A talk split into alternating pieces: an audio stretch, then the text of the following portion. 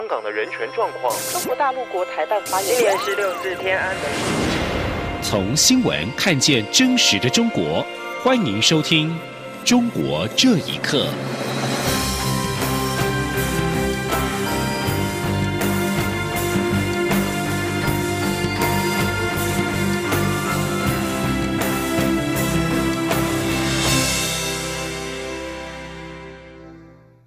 听众朋友们，晚安，欢迎收听《中国这一刻》，我是李自立。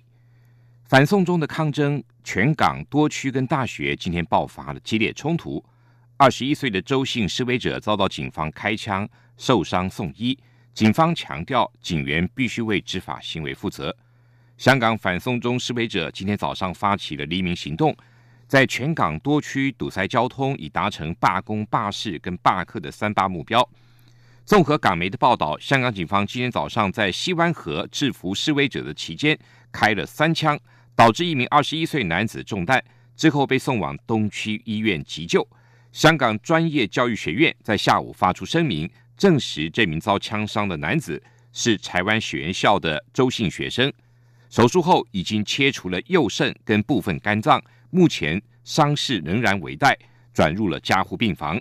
对此，蔡英文总统今天下午在脸书表示，政府不该对手无寸铁的人民开枪，开枪只会恶化问题。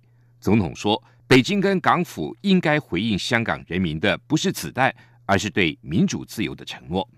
蔡总统表示，这段时间发生在香港的事件让人非常遗憾。他再次呼吁港府对话才能解决问题，认真的看待香港人民对自由民主的渴望，并且具体回应。才是恢复稳定跟秩序的唯一道路。总统也强调，衷心的期盼台湾对民主自由的坚持能够成为香港的坐标。另外，陆委会也表示，港警再次以实弹枪击手无寸铁的抗争人士，已经引发港民的极度不满跟愤怒。陆委会认为，中共跟港府应该以更高的智慧、更开放的心态，妥善的回应民众期待。各方也应该放下手中的武器及激进的做法，寻求和平理性的对话空间，才是使香港社会恢复稳定的有效解方。香港网民今天发起三罢示威者在全港多处堵路，企图瘫痪交通，港警更冲入了中文跟理工大学等校园追捕示威者。香港教协表示，收到不少学校教师跟家长的反映，学生上课有困难，而且上学期间的人身安全也有疑虑，因此教协建议香港教育局尽快的宣布下午停课，保障学童的安全。但是，香港教育局的发言人则回应指出，已经审视了相关情况，无需要实行停课安排。不过，示威冲突今天更为激烈。甚至有校园几乎成为战场，港警在理工大学跟中文大学的周边与示威学生对峙，更冲入校园追捕示威学生，形成了校园的混战状况。加上冲突不断，不少学校选择自行宣布停课。柏林围墙倒塌届满三十周年，美国国务卿蓬佩奥批评中国共产党正在打造新维权主义。那么，柏林围墙倒塌？引发当年东欧共产国家的解体浪潮会在中国出现吗？六四天安门事件当年的参与者，而是现任法国大学教授张伦表示，历史长河漫漫，需要耐心，而他始终抱怀的希望。请听以下报道。自由亚洲电台报道，德国九号纪念柏林围墙倒塌三十周年。这起事件当年为共产主义的瓦解揭开序幕。一九八九年柏林围墙倒塌前夕，二十多岁的蓬佩奥当时正是派驻西德的美军成员，协防西德抵抗高墙另一边的东德。三十年后，当年的美国大兵已是国务卿，来到统一后的德国首都柏林发表演说。蓬佩奥表示，自己当时没预料到铁幕与高墙的崩塌速度如此之快，但想到当年枪口对准自己人民的东德，而今在亚洲却仍有惊人相似的政权存在，蓬佩奥再度将炮口对准中国。蓬佩奥呼吁西方自由国家应该团结一致，抵挡来自中国等威权国家的威胁，不可把当年捍卫获得的自由与胜利视为理所当然。分隔东西柏林的围墙，正是在中国天安门事件血腥镇压之后的1989年11月9号轰然倒下。美联社当年派驻东德的分社社长赖默尔德也重返柏林围墙，回想当年那一幕，至今仍感到不可置信。一场记者会让他见证了改变历史的重大一刻。东德民众如潮水般涌向边界，却不见东德军方拦阻，随后并导致前苏联、东欧及波兰民主化的苏东坡效应。而这股风潮有可能出现在二十一世纪的中国吗？六四天安门事件当年的参与者，法国塞尔奇蓬多瓦兹大学教授张伦受访表示：“历史长河漫漫，需要耐心，而他始终怀抱希望。”他说：“中共之所以今天能够……”有意识形态上宣传他的一些统治，然后有一些资源支撑这样一个管制，事实上是得益于柏林墙的倒塌，得力于这一波全球化的。那这波全球化反过来，如果说现在有有一些新的变化，那中共会不会有那样的资源在支撑他的这个墙？那就是另外一个问题了。西方可能都是在进入一个调整期了，面对中国这样一个调整，我们在一个转换转型期啊，可能我们不必急着立刻下结论。世界的潮流与历史的巨轮能否带动中国改变？悲观与乐观的看法都有。高龄八十九岁、柏林围墙倒塌时的美国国务卿贝克表示：“民主国家必须持续高举自由与人权的价值，才能引领世界与盟邦推倒铁幕。现在也必须这样做。”以上新闻由央广整理报道。福建访民陈春章近日在被警方拘留期间突然死亡，当局声称因病去世。但是家属要求检查是否有外伤，却遭到警方拒绝，并且拦阻家属接触遗体。家属质疑死因并不单纯。另外，当局还派人阻止家属追究责任。知情人士表示，这次事件其实就是当局迫害访民的缩影。请听以下报道。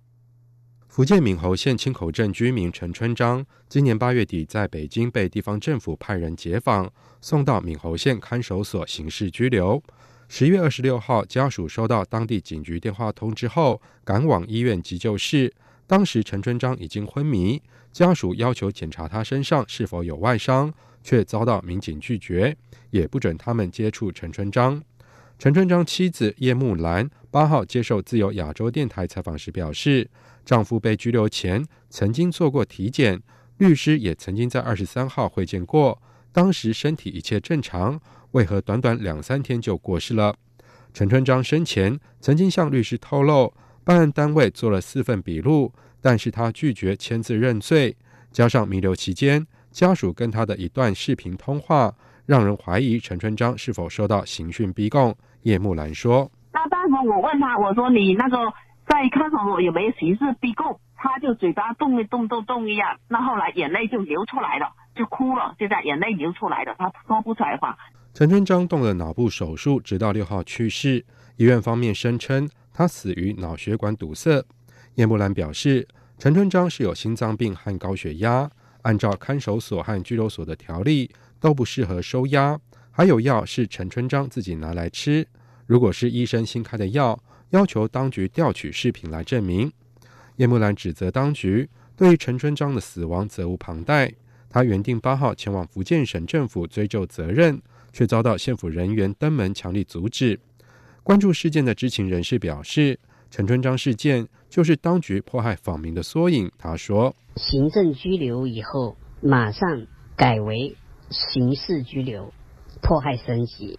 公安有的直接对访民说。”如果解决你的问题，别人模仿了怎么办？